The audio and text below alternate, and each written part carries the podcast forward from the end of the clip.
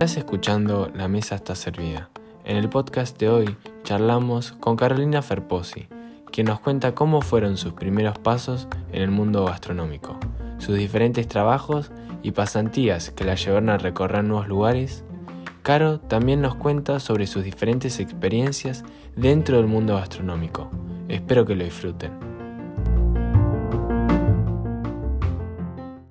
Bueno, Caro, muchísimas gracias por aceptar la, invitación. Es, un honor tenerte acá. Eh, como muchas personas me genera mucha curiosidad sobre tu vida y, nada, me, encanta, que, te copes y que, me des un poco de tu tiempo. Así que muchas gracias y, nada, eh, ¿cómo fue que empezó todo? Bueno, muchas gracias a vos por la invitación.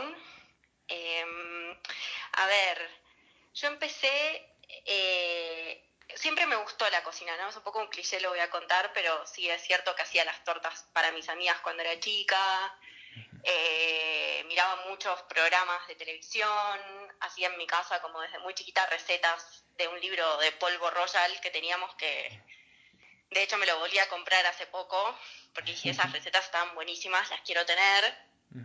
Eh, Después cuando salió el canal Gourmet, me acuerdo que yo era, tenía más o menos 12 años por ahí, me quedaba como hasta tarde para ver los programas de Narda y después hacer las recetas en casa, a veces salían bien, a veces no, pero porque yo no tenía las, los conocimientos eh, suficientes, obviamente.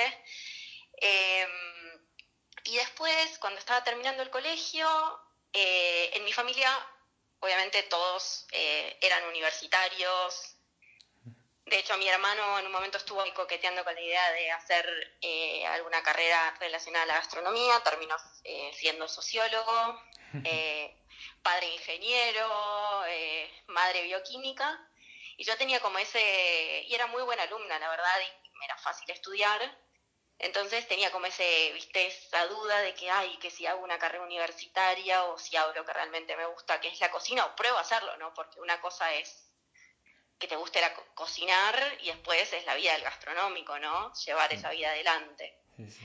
Eh, mis profesores, tipo, no, no, no puedo creer que estés dudándolo, tipo, tenés que hacer una carrera, me anoté en nutrición en la UBA, igual nunca llevé el analítico, o sea, nunca, nunca fui, nunca empecé, y a la vez me, me anoté en, hice como mi, mi investigación de escuelas de cocina, y me anoté en Maus y Cebes. Eh, esto en el 2000, yo cursé en el 2017. En ese momento, no sé si sigue siendo así, tenías la posibilidad de hacerlo. En dos años, en un año o en seis meses, porque venían muchos extranjeros y hacían como un intensivo. La realidad es que me parecía que hacerlo en dos años era como demasiado extenso en el tiempo y muy poca carga horaria entonces, eh, prefería anotarme en el de un año. Entonces hacías como en un, semestre cocina, todos los días ibas eh, tres horas o no sé, un par de horas más, más las carreras, más las como las materias esas teóricas. Después, los otros seis meses hacías pastelería. Antes de eso, yo había trabajado en, así como empecé, apenas terminé el colegio, empecé a trabajar en un restaurante cerca de mi casa como camarera. Eh, y nada, cuando les conté que quería estudiar cocina, me dijeron, bueno, ¿no querés en vez de hacer tus, como tu extra, me acuerdo que te pagan por día, eh, tu extra en salón no la querés hacer en cocina y nos ayudás con los postres, con... Y nada, y ahí me empecé como a involucrar, antes de empezar a estudiar, un poquito con, con el servicio en un lugar de minutas, ¿no? Como súper masivo, en el río. Eh, y la verdad que me encantaba y trabajaba los fines de semana, lo cual, tipo, yo tenía 18 años, era dejar la vida social, o por lo menos un rato, y después sí salir. Eh, y ahí fue el primer contacto como en una cocina de verdad. Cuando empecé a estudiar, ese lugar cerró, así que me busqué otro trabajo. Trabajaba de camarera en un restaurante de microcentro, de, comida china, que era del papá de una amiga mía que había cursado conmigo en el secundario. Eh, y después de eso, cuando terminé de estudiar, em, empecé a trabajar, empecé a buscar trabajo en cocina, ¿no? Eh, por una plataforma así de, de internet, de estas que antes se buscaban trabajos. Y empecé a trabajar, lo que busqué fue pastelería. En realidad buscaba ayudante de cocina o ayudante de pastelería y yo soy de zona norte. Me terminaron llamando de un restaurante, mandé un montón de lugares. Me llamaron de un lugar que se llamaba Elsinor, que ya no existe, que cerró hace mucho tiempo. Y empecé a trabajar ahí, hice una prueba eh, y empecé a trabajar como pastelera. Eh, era, o sea, no había más nadie en la pastelería que yo, pero yo con mis ganas. Y estaba bueno porque, nada, hacía hacíamos sugerencias todo todas las semanas, como que siempre que había, había que hacer algo nuevo. Había bastante rotación de personal, entonces, nada, cada tanto faltaba el de entradas, entonces me involucraba un poquito con la gente de entradas. Yo en ese momento estaba convencida de que quería ser cocinera, no quería ser pastelera todavía. Eh, y bueno, nada, la verdad, o sea, me involucré con todas las plazas del lugar, eh, eso durante un año, y al año como que se me empezó a despertar algo de, bueno, quiero aprender más cosas. Entonces eh, se lo planteé a la dueña, Vanina, que siempre fue muy generosa, y le dije, no, no sé, capaz que quiero estudiar más cosas, pero yo quiero seguir cocinando, me encanta la gastronomía. Me dijo, bueno, eh, ¿por qué no no venís a trabajar como a, a la parte como, como si fueses la encargada del restaurante. Yo tenía todo esto 19 años, ¿no? Eh, y aprender a hacer compras y nada, hacer entrevistas y esto y lo otro. Hice un tiempo eso, pero bueno, al haber siempre tanta rotación, siempre seguí involucrada como con la parte de cocina, hacía los servicios los fines de semana, si faltaba alguien iba y trabajaba en la cocina. Y después de eso tuve la sensación, que era real, de que yo era muy joven para tener tanta responsabilidad y, o sea, hice eso un año más, ¿no? Estuve dos años y medio en ese restaurante. Y decidí también que en realidad lo que quería era aprender de otras personas. Como que tenía una edad para seguir aprendiendo de otros. Entonces, bueno, renuncié a ese trabajo con mucho tiempo eh, y empecé otra búsqueda me hice una lista de qué lugares de Buenos Aires quería yo trabajar, de los 10 lugares que más me interesaban, y uno de ellos era It Catering, eh, de, Tommy, y que está Bruno también. Y bueno, mandé un currículum y me llamaron, eh, fui a la entrevista, después empecé a hacer una prueba, quedé, hice, eh, ellos trabajan por momentos como por temporada de eventos, ¿viste? No tienen como eh, una plantilla fija todo el tiempo, así que yo hice la temporada de verano, digamos de, de primavera como de eventos, fue increíble porque aprendes a trabajar como en volumen, ¿viste? Calidad y volumen. Para mí fue un aprendizaje enorme, es algo que siempre digo, ¿no? Que hay que, aprender a hacer ese tipo de trabajos también. Eh, y de ahí, como eso era tipo solo una temporada y terminada en diciembre, eh, Pablo, que era el jefe del sector, le dijo a Tommy, bueno, ella capaz de interesaría irse a Uruguay. Eh, y bueno, y me presentaron a Florencia Currech y Alejandro Morales, que eran los chefs de pastelería y cocina de La Huella, en Uruguay. Entonces, ese año ya eh, me fui a hacer mi primera temporada a la pastelería de La Huella, que fue una experiencia increíble, ¿no? O sea, imagínate mil cubiertos eh, por día, yo hacía el servicio de la noche. Eh, Florencia, o sea, para mí lo que me inculcó eh, esa experiencia fue, nada, como el hecho de trabajar con productos, como el valor al producto, a la estacionalidad. Ella había tenido una formación que, que tuvo como mucha influencia de lo que se hacía en San Francisco, Yepanís, de cosas simples con el mejor producto, había una búsqueda del producto, de que si algo no está bien no sale. Eh, y nada, la verdad es que fue una formación muy grande, eso lo hice tres veranos más. En el medio hice, voy a ir como para atrás y para adelante porque todo es temporadas y, cosas en el medio, pero en el medio trabajé, todavía seguía con mi duda de si quería ser cocinero o pastelera. Volví a después de hacer la temporada. En el invierno me fui a mm, Arturito, en Sao Paulo, que es un restaurante de una chef argentina, que trabajó con Francis mucho tiempo, pero después se fue a vivir a Brasil. Y también trabajan, tipo, el producto es como Dios. como todo es increíble, es orgánico, todo es rico. Eh, y todo era como un cuidado de, que las cosas salgan bien, ricas y lindas, ¿viste? Simple pero delicioso. También fue una experiencia eh, muy, muy enriquecedora en otro país. Eh, no era tan lejos como cerraba, ¿viste? haberme ido. Volví, eh, no, miento, no volví. O sea, volví y me volví a ir para allá para trabajar eh, dos meses hasta hacer mi segunda temporada en La Huella. Me quedé ahí trabajando, hice entradas, trabajaba en entradas, y bien hice pasantía como en varios sectores. El trabajo fue en entradas. Fue la verdad que sufría bastante porque el servicio empieza muy temprano y, y entras a las 5 de la tarde, a las 7 ya se sienta gente a comer. Entonces la mise en place, como era todo súper fresco, corrías, cortabas el fiambre en el momento. Era, era duro, pero estuvo buenísimo. Después volví a hacer temporada de La Huella, que fue como, bueno, refensar un poco esto del volumen, de la velocidad del producto. Eh, ese año volví, trabajé, volví a Buenos Aires, trabajé en un restaurante acá, que había abierto hacía muy poquito, que se llama Naná, eh, que quedaba también acá en Vicente López, trabajé en la parte de cocina y hacía postres también.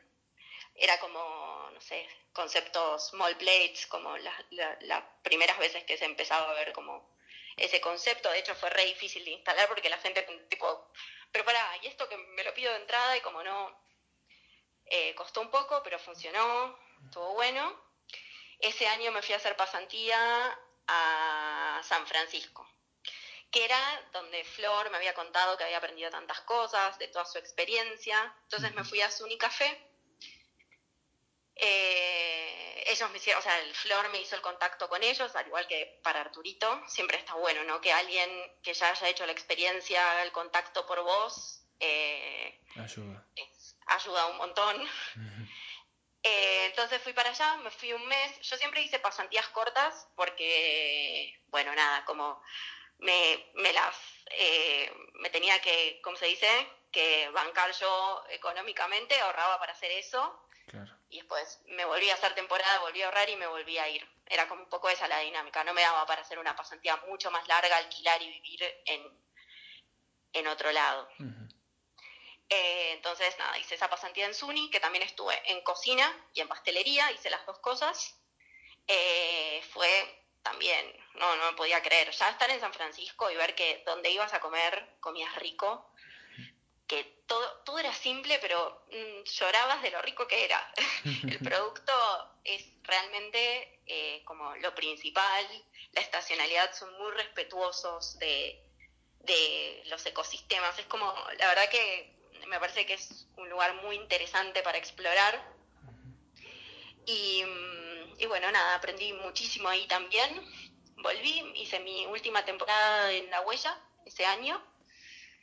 Y eh, de ahí, eh, ¿cómo fue? Sí, Flor y Martín Pitalúa, que es uno de los dueños de La Huella, me contactaron con Lucía Soria, que es una chef de Uruguay, que tiene Jacinto, que yo ya como que la, tipo, la miraba en Facebook y veía lo que hacía y ella había abierto su restaurante ahí, me parecía increíble, tenía dos restaurantes en Uruguay.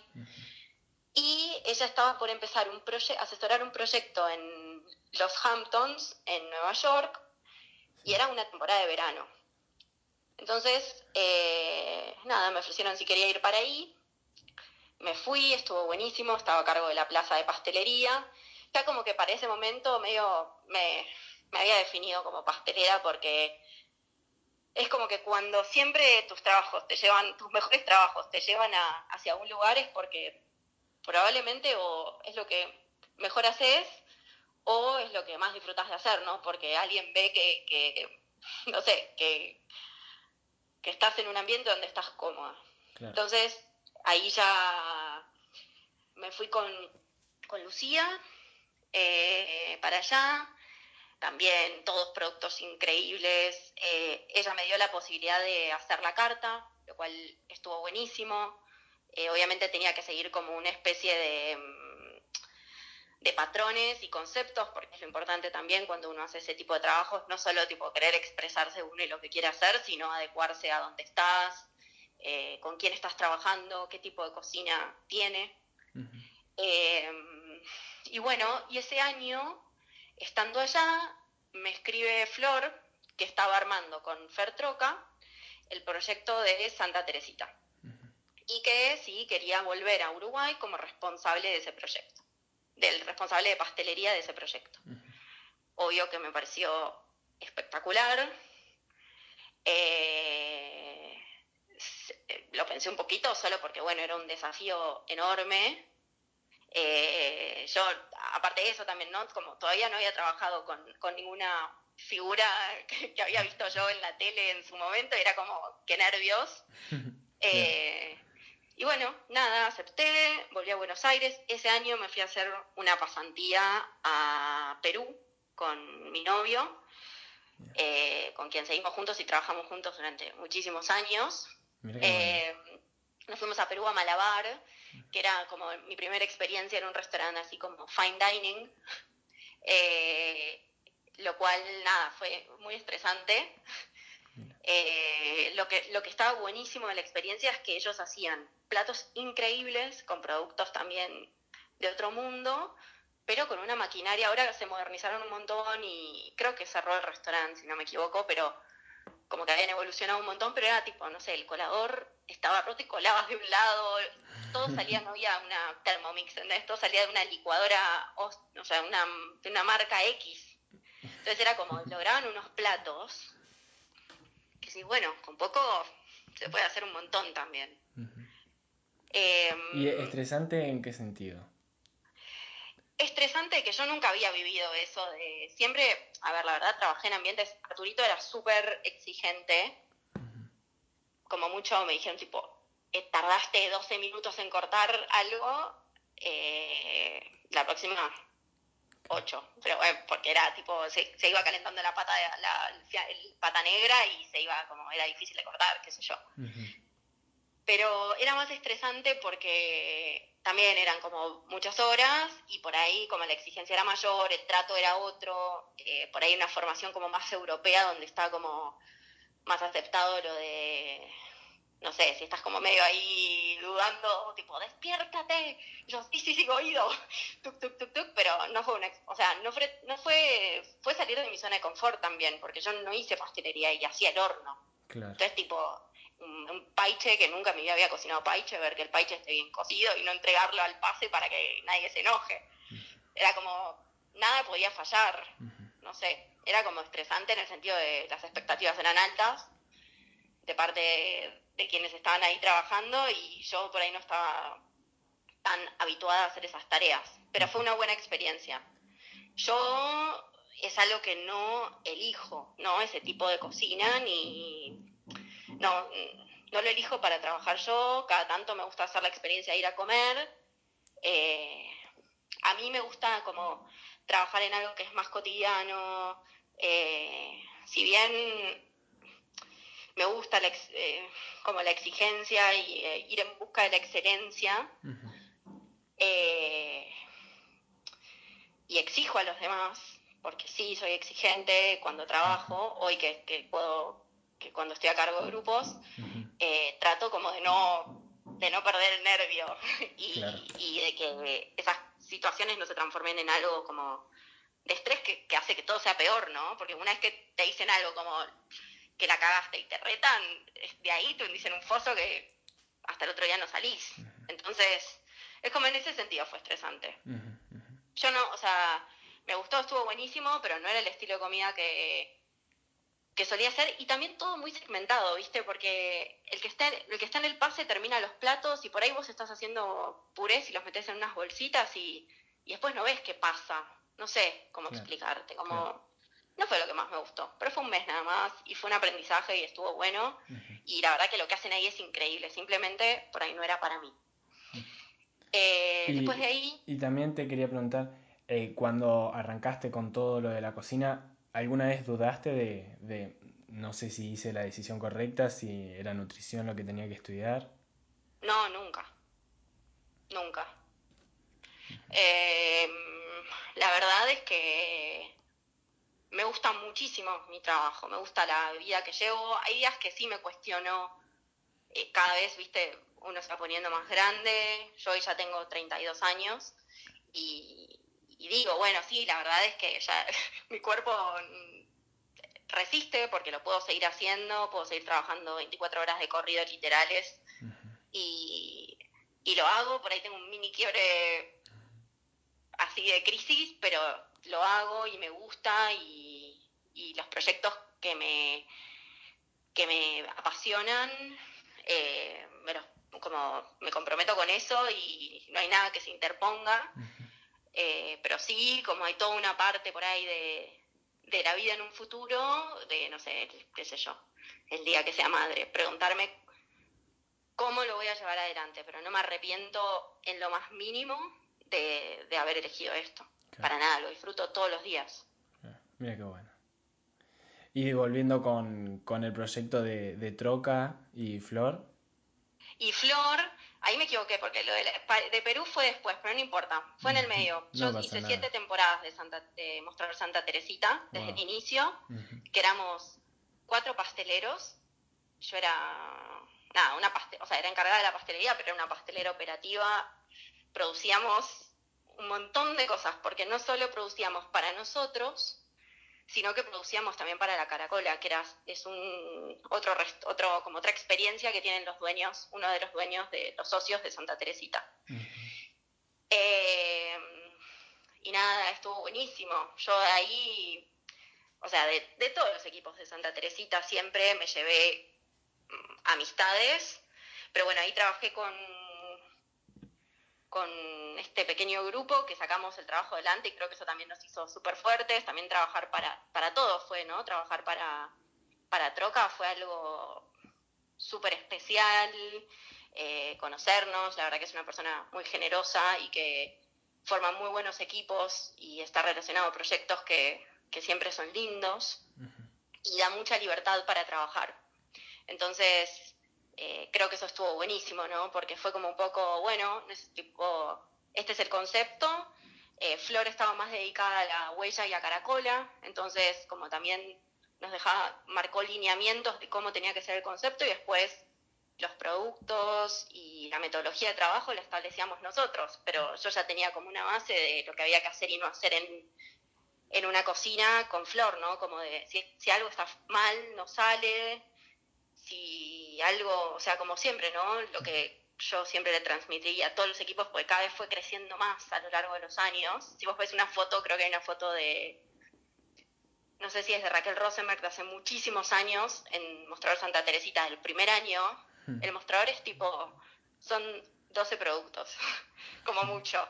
Y lo ves y todo tipo sin alturas, todo como nada, lindo, rico, pero muy pobre. Y, después ves los mostradores a medida que fueron pasando los años, pues hacemos siempre una foto muy famosa de todo el equipo el 15 de enero antes de la primera baja, porque bueno, a medida que la temporada va avanzando siempre alguien se va, hacemos una foto, hacíamos una foto del equipo completo y ves tipo los mostradores y el, la cantidad de personal a lo largo de los años y es impactante, pasamos de ser cuatro a ser diez.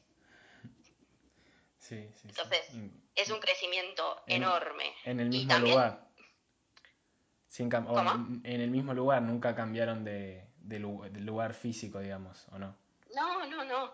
O sea, como mucho a lo largo que fueron pasando los años y se necesitaron cosas, pastelería pasó a tener su propia cámara y teníamos un sector con que en realidad iban a poner un aire acondicionado en pastelería, porque yo había pedido una sobadora para empezar a hacer laminados, porque uno de los años eh, para, no sé si seguimos con la cronología, capaz, porque... Dale, dale, seguimos, como, te en el segundo, mi segundo año en Santa Teresita, yo me volví a ir, no, me fui a, eh, mi primer año en Santa Teresita, me volví a ir con Lucía a, a Nueva York.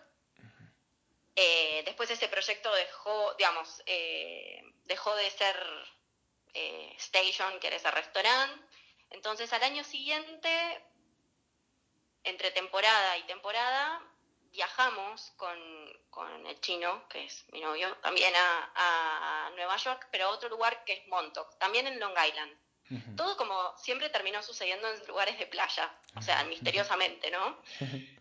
Eh, ahí yo hacía la carta de postres, tenían cuatro postres en un sistema completamente distinto, eh, donde yo producía y había, tipo, el sector como de despacho despachaba. Entonces es como que yo solo les mostraba qué tenían que hacer y a la noche como que los postres quedaban en manos de ellos y yo lo ayudaba al chino en, en el beach bar, que era como un barcito de playa donde la gente esperaba para subir, pues era un restaurante también que hacía tipo 500 cubiertos por noche, ah. tenían mucha espera, entonces esto era como el aguantadero y teníamos una parrillita, había dos argentinos ahí sacando cositas. era como divertido. Eh, que fue una experiencia muy linda. Ese año volvimos, volvimos a ir a Santa Teresita y al año siguiente que nos volvimos a ir a Nueva York, decidimos ir de vuelta a San Francisco a hacer, eh, a hacer una pasantía. Yo le había escrito a a Eric, que era la persona, el fotógrafo del libro de Tartín, que también fue el fotógrafo del libro de La Huella. Ah, y él nos había enseñado a hacer, cuando vino a hacer en mi primera temporada en el 2010, pan, tipo vino a hacer las fotos, nos empezó a enseñar a todos a hacer pan de masa madre. Entonces, eh, nada, estábamos ahí con el aprendizaje. En realidad no le, no le, enseñó a todos, le enseñó al chef del lugar, a Ale Morales, y él nos fue enseñando a todos a hacer panes con masa madre que en ese momento no era algo que... No es como ahora, que ahora es más conocido.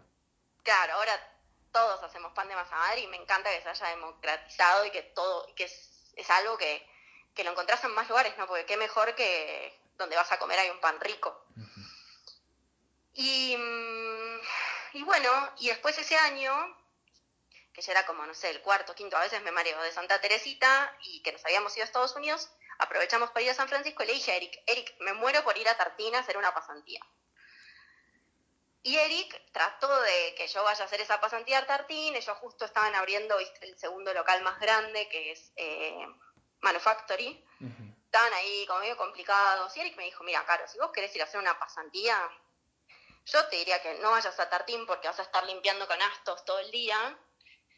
¿Por qué no vas con este amigo mío que tiene un local donde vende al público, vende a empresas, pero es tipo, de los mejores laminados se hacen acá. Estamos hablando del 2016, ¿no? Y yo, bueno, tipo, me, moría de ganas de aprender algo que lo comía como, solo se comía rico allá, ¿entendés? Acá es como que todavía no había esos productos. Entonces, eh, sí, bueno, dale, voy. Fui para allá. Eh, la verdad es que fue una experiencia increíble. Eh, porque nada, aprendí como, fue mi primer pasantía, yo siempre hice pasantías en lugares chiquititos, salvo, bueno, Suni fue un lugar más grande, y siempre recomiendo eso, ¿no? Como, obvio que está buenísimo poner en el currículum de uno que estuvo en lugares conocidos, en, no sé, lugares con, no sé, eh, depende también de lo que te guste hacer a vos, ¿no? Pero creo que siempre está bueno hacer pasantías en lugares donde, al ser más chiquititas las estructuras, necesitan tu ayuda para producir. Tus manos vienen bien. Entonces, eh, mi pasantía en Neighbor Bakehouse fue eso. Yo como podía hacer eh, cosas. Por ahí laminar, a ver, no laminaba, miraba cómo lo hacían, pero en todas las pasantías uno también aprende metodologías de trabajo, ves cómo se organizan. Y para mí era súper interesante hacer eso porque yo después de que volvía de cada pasantía lo aplicaba a mi nuevo trabajo. Y creo que eh, yo hice un camino en el cual elegí eh, formarme y hacer experiencia trabajando para otras personas, ¿no? Hay otros caminos, hay gente que prefiere ser autodidacta o aprender cosas y aplicarlas para uno. Eh, yo creo mucho en eso de que alguien comparta con vos y vos compartir con un grupo, ¿no? así que bueno, nada, esa experiencia fue increíble. Yo en ese momento pedí mi, sobado, mi sobadora, obviamente no iba a pedir una laminadora para una temporada de tres meses. En, en Santa Teresita, ese año pusieron aire acondicionado, un sector donde cortaban, hacían, usaban tipo ese sector para carnes y lo usábamos nosotros para masas.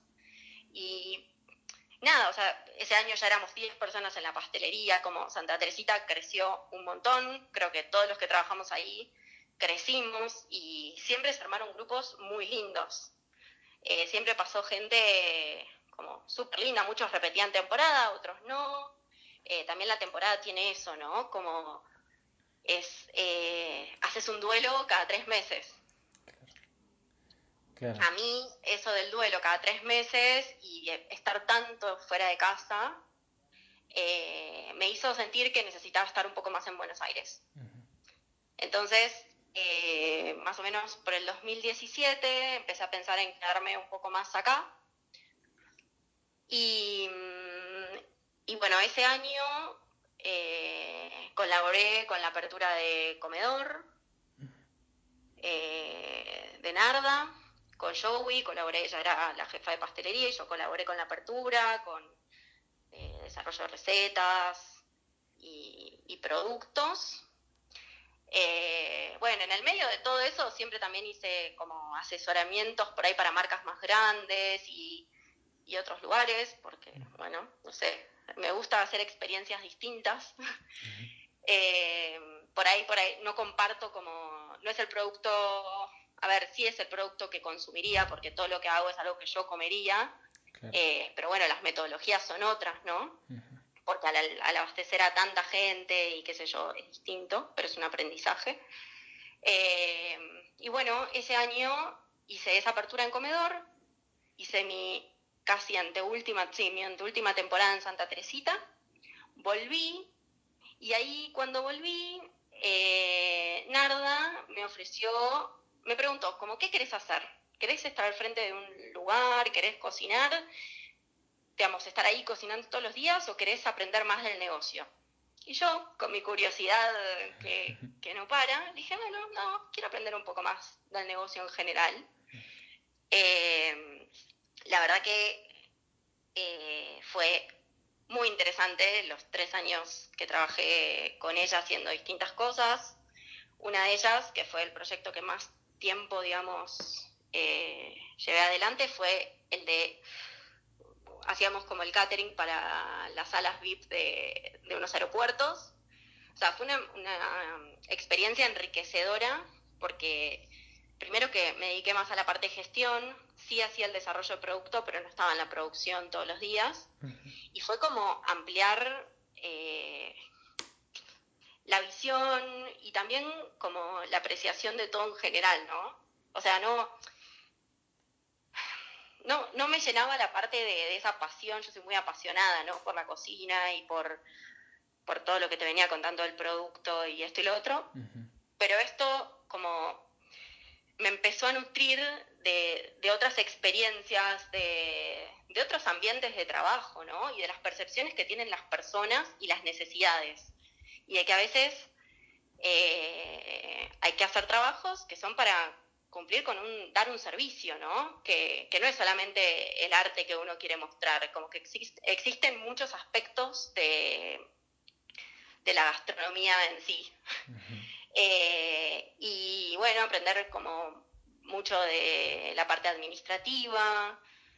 Nada, la verdad que fue una experiencia que si hoy en su momento sufrí un poco porque nada, no era una, o sea, ni era un ambiente en el que yo estaba acostumbrada a estar, ni era un trabajo que por el cual era un servicio, entonces no es que me felicitaban todos los días, um, esto está riquísimo, sí, está riquísimo, pero por ahí fallan un millón de otras cosas que hay que resolver. Claro. Eh, estábamos atados a un presupuesto, siempre hay un presupuesto atrás, pero bueno, en esto es como, eh, sí, eh, era muy importante también, ¿no? Em, y bueno, y nada, y después de eso, después de un año y medio de estar haciendo lo de aeropuertos, fue primero Aeroparque y después Ezeiza. Que mi duda es, es complicado porque yo, o sea, mi percepción de los aeropuertos es complicada eh, la entrada y todo una vez adentro. ¿Cómo, cómo, cómo es? Es un bardo. es tipo burocracia a un nivel que no puedes entender, todo es supervisado por la Policía de Seguridad Aeroportuaria. Entonces, eh, tenés que tener una credencial para entrar, cada, cada persona que entre, ponete, te renuncia uno un día para el otro. Eh, ¿Qué pasaba? Estabas hasta hasta que conseguías a la persona y le hacías la credencial, por ahí 20 días sin esa persona. Wow, claro. Eh, a lo cual yo nunca dudo en arremangarme cuando hay que arremangarse, así que nada, y siempre, siempre salíamos bien, eh, pero era estresante. Y después cuando apareció Seiza, que eran 20, una sala que abre 24 horas, ni, pero ni te explico. era un caos. Y sí, bueno, de todo, permisos, cosas, qué traes, cuánto traes. No, no, es, eh, es toda una experiencia y te ordena mucho también, ¿no? O sea, yo suelo ser, eh, siempre me cargan porque soy muy optimista con, con, las experiencias, pero siempre pienso en todo lo que uno aprende. Eh, pero bueno, fue, fue un mundo nuevo. Y lidiar con gente que eso, que, que por ahí tiene otros conceptos de lo que es es bueno y es malo, ¿entendés? Por ahí es más pretencioso lo que quieren y por ahí vos decís, pero esto es pretencioso y no es rico o no es funcional y bueno, llegar a un acuerdo de lo que el cliente necesita. Nada, la verdad que fue, fue interesante.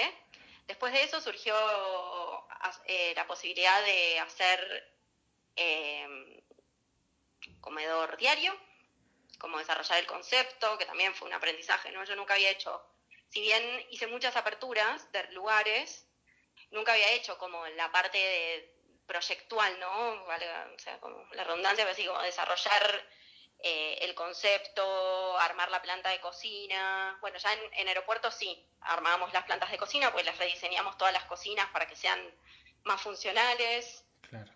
Eh, nada, armar una marca nueva, ¿no? Como y adecuar los productos a esa marca. Eh, nada, estuvo buenísimo.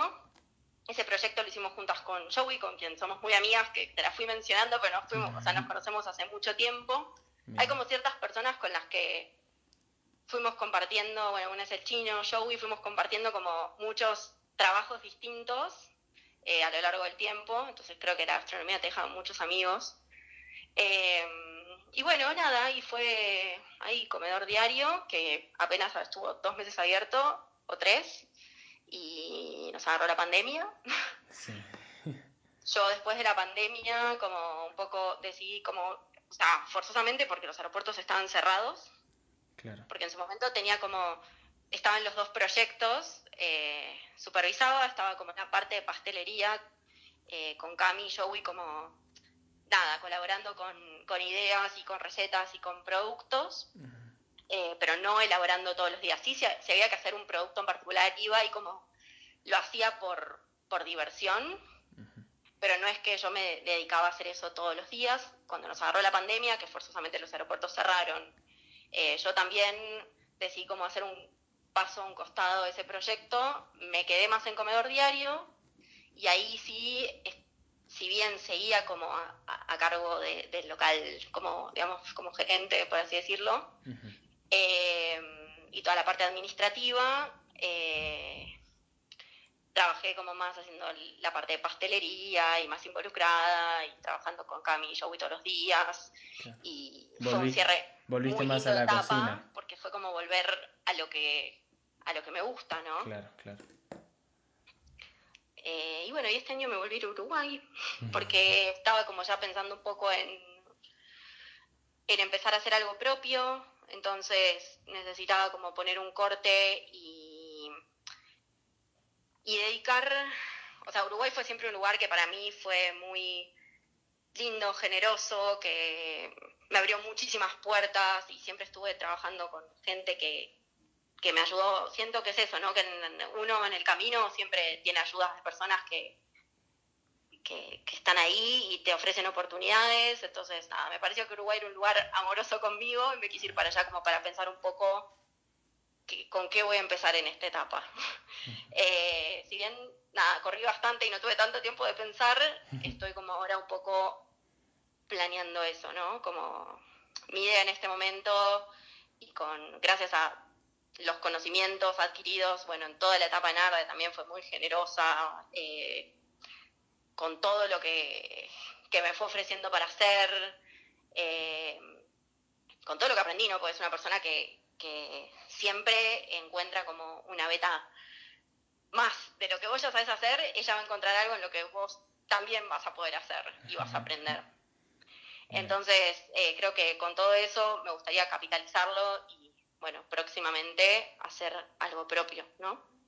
Eh, yo capaz siempre digo, ¿no? Eh, soy, creo como que me tomo demasiado mi tiempo para pensar cómo hacer las cosas y, y, qué hacer, que un poco tengo una idea de qué me gustaría hacer, pero, pero bueno, nada, en este momento estoy como en esa etapa, ¿no? Y ya sabes, de poder capitalizar todo ese conocimiento en algo. Que está perfecto. ¿Y ya sabes si lo querés en Buenos Aires? La verdad que lo que más me gustaría es hacerlo en Buenos Aires. Eh, sí. Y, ¿por qué no?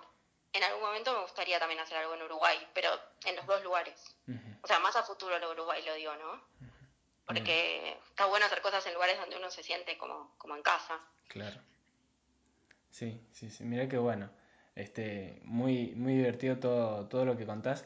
Y la experiencia fuera de la cocina, eh, en, el colegio, eh, cuando estudiaste, ¿ya tenías algún conocimiento de, algo?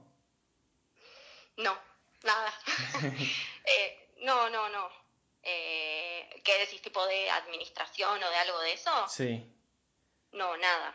O sea, te enseñan cosas en la escuela de cocina yo hoy soy muy creyente de que mm, todos nos deberíamos involucrar más con la parte administrativa o nos deberían como si estudiamos en escuelas, eh, como enseñar un poco más de esa parte, porque ayuda como a, aliviar un montón de situaciones, ¿no? Eh, como uno no puede estar comunicando todo el tiempo porque nuestros jefes toman ciertas decisiones pero como una política que, por ejemplo, tuvimos en, en la pandemia en Comedor Diario, fue como en todo lo que podíamos explicar sin dar detalles que no se pueden compartir o por una cuestión de nada, ¿viste? No se puede bajar toda la información a cualquiera, pero ah, siempre hacerles razonar de por qué ciertas decisiones se estaban tomando para que ellos entiendan también por qué, por ejemplo, nosotros nos pusimos como nunca con los costos, ¿no? Era una exigencia que teníamos de parte de, nuestros jefes.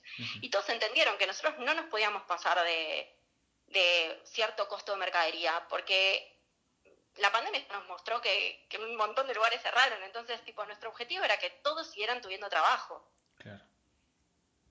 Entonces creo que todos deberíamos como involucrarnos más con esa parte, aunque nos aburra, ¿no?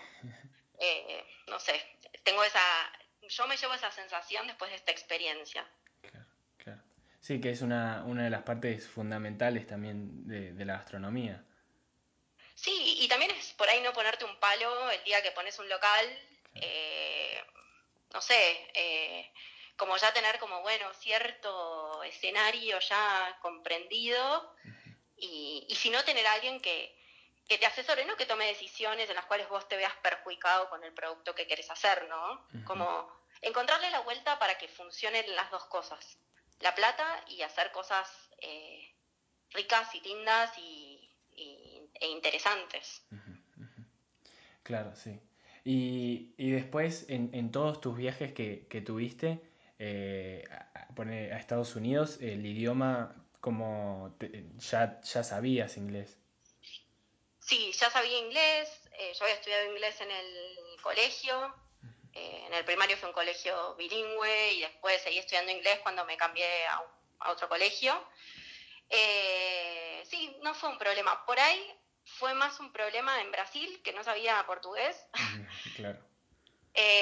no un problema, porque terminas aprendiendo, pero pero sí como tenía que mirar a alguien que me tradujera, ¿viste? Había gente que hablaba español, entonces tenía que mirar a ver si qué me habían dicho. Pero no, no fue un problema y también en la parte técnica yo soy muy nerd de los libros, soy muy consumidora de libros de cocina a un nivel inexplicable, entonces es como que ciertas cosas que por ahí eran charlas con alguien o alguien que me decía algo, yo es como eh, en inglés no tenía como un, hay una traba idiomática técnica, ¿no? Claro, claro tenías las bases, o sea, tenías el, habla normal y lo técnico de, gastronomía. Exacto, exacto. Claro que eso, eso es fundamental también. no es solo eh, hablar normal.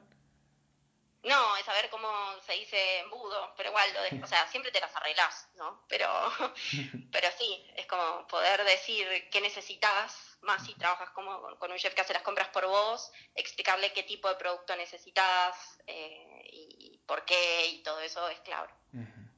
Y cuando fuiste a Estados Unidos y trabajaste en el lugar que, que hacían los mejores laminados, este, la producción, vos habías dicho que era, era bastante, para bastantes ventas de diferentes lugares. Era, ¿cómo, ¿Cómo te resultó tanta producción? A ver, yo hacía igual, eh, hacía cuatro días de pasantía, 10 horas, que era lo que trabajaban todos en el lugar. Todos trabajan 40 horas semanales, tres días a la semana. El lugar eh, funciona a las 24 horas del día. Tiene, eh, sí, tres turnos. Entonces, nada, o sea, sí tenía que hacer cosas, pero no fue una locura. O sea, yo me quedaba todo el tiempo que me quería quedar y si me quería ir, me iba. Es como un sistema bastante democrático, por así decirlo, ¿no? Eh, más sabiendo que estás como haciendo algo sin, sin ganar dinero, ¿no? Pero trabajaba, yo trabajaba a la par de los demás, todo, pero no es que era una locura, estaba bien organizado. Eh, no, sí, tenían suficiente cantidad de personal y todos laminaban, o sea, durante todo el día se iba laminando. Tipo, el primer turno entraba, hacía tal paso, el segundo turno entraba, hacía el otro, y a la noche horneaban y después, 5 de la mañana, repartían. Yo ahí entraba a las 4 de la mañana. y te era... muy lejos. Entonces era como, era intenso. Por ahí esa parte era la que más me costó, pero estuvo buenísimo. ¿Y el transporte cómo era? Bueno, al principio iba en bicicleta. Nosotros habíamos, eh, habíamos alquilado un cuarto en un... O sea, todo lo hicimos como virtual. Entonces nunca entendimos que es como que trabajábamos en el centro, en microcentro, y habíamos alquilado en Tigre. Pero en Tigre en la cima de una montaña, en Daily City todo en San Francisco es colinas. Entonces nosotros teníamos nuestras bicis, yo bajaba con la bici, que se me fue como afinando, el, imagínate, el, freno que lo tuve que cambiar, y me iba en bici hasta el lugar. Después, como la verdad es que se empezó a hacer, era muy de noche, eh, y San Francisco tiene partes muy lindas y partes que, que no son tan lindas. Decidí que empezaba a usar Uber para ir y me volví en transporte público. Así que medio que fue esa un poco como hacía un mix entre, dependiendo del horario, bicicleta o Uber. ¿Y los horarios eran rotativos o siempre te tocaba a las 4? No, a veces me tocaba a las 4, a veces me tocaba a las 6. Pero era mejor que me toque a las 4 un día me di cuenta porque salía a las 2 de la tarde y me iba a almorzar a algún lugar, a disfrutar de la ciudad. Eh, y veía más cosas también. Como que cuando entraba a las 6 ya estaba todo medio terminado. Claro.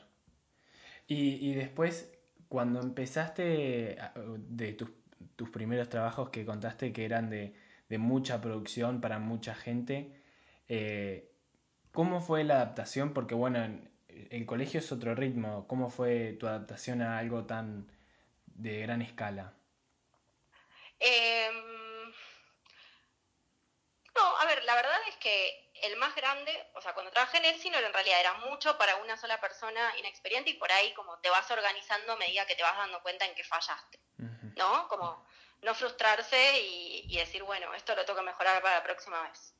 Yo soy muy, si hay un defecto que tengo, es que soy muy mala calculando tiempos. Entonces algo que pienso que me va a llevar a veces, una producción que me va a llevar eh, 8 horas, por ahí me termina llevando 10, 11 eso es uno de mis peores defectos, que quienes trabajaron conmigo lo pueden decir. Eh, pero después, cuando me fui a IT, que eran producciones, eventos para, no sé, 3.000, 2.000 personas, todo era muy asistido, porque había alguien a cargo de todo eso, mm. eh, alguien que planteaba cómo tenía que ser la producción, ¿no? Como, no sé, eh, fue, la verdad es que te acostumbras y se vuelve metódico también. Como que cuanto más metódico sos en un trabajo tan repetitivo, más rápido y organizado sos. Claro, mejor te va. Sí. Así que muy interesante todo y, me, resulta divertido y me da ganas a, mí también hacerlo de, estar en todas las partes, de, en todas las patas de la gastronomía que existen en, en, en, lo común, digamos, o sea, en lo administrativo, en la cocina, en la pastelería. A mí me resulta divertido. Sí, sí, es que logra entendimiento también eh, cuando uno ya estuvo en el otro lado. O sea, no digo que todos tengamos que hacer eso porque por ahí a nadie, a, no a todo el mundo le interesa, ¿no? Pero cuanto más puedes entender al de al lado, tipo el gerente puede entender a la cocina, la cocina puede entender al administrativo, como creo que hay más paz y se funciona, o sea, funciona el lugar de otra manera también, ¿no? Sí, me imagino. Y, y bueno, así que para finalizar te quería hacer un ping-pong de preguntas bien cortito. Bien. ¿Qué preferís comer, dulce o salado? Salado. ¿Y cocinar? Dulce. Eh, ¿Alguna comida favorita? Ay, qué difícil, eh, pero una comida que me gusta mucho son los ñoquis con estofado. Qué rico. ¿Algún utensilio de cocina que, que se te sea indispensable? Eh, las cucharas, las cucharas, como se dicen, medidoras, pero no las cucharas medidoras como de cucharitas, las de, cu- las de helado, los bocheros, Sí. eso. Mira, Siempre necesito tener. mira. ¿Y alguna gastronomía en el mundo que, que más te guste?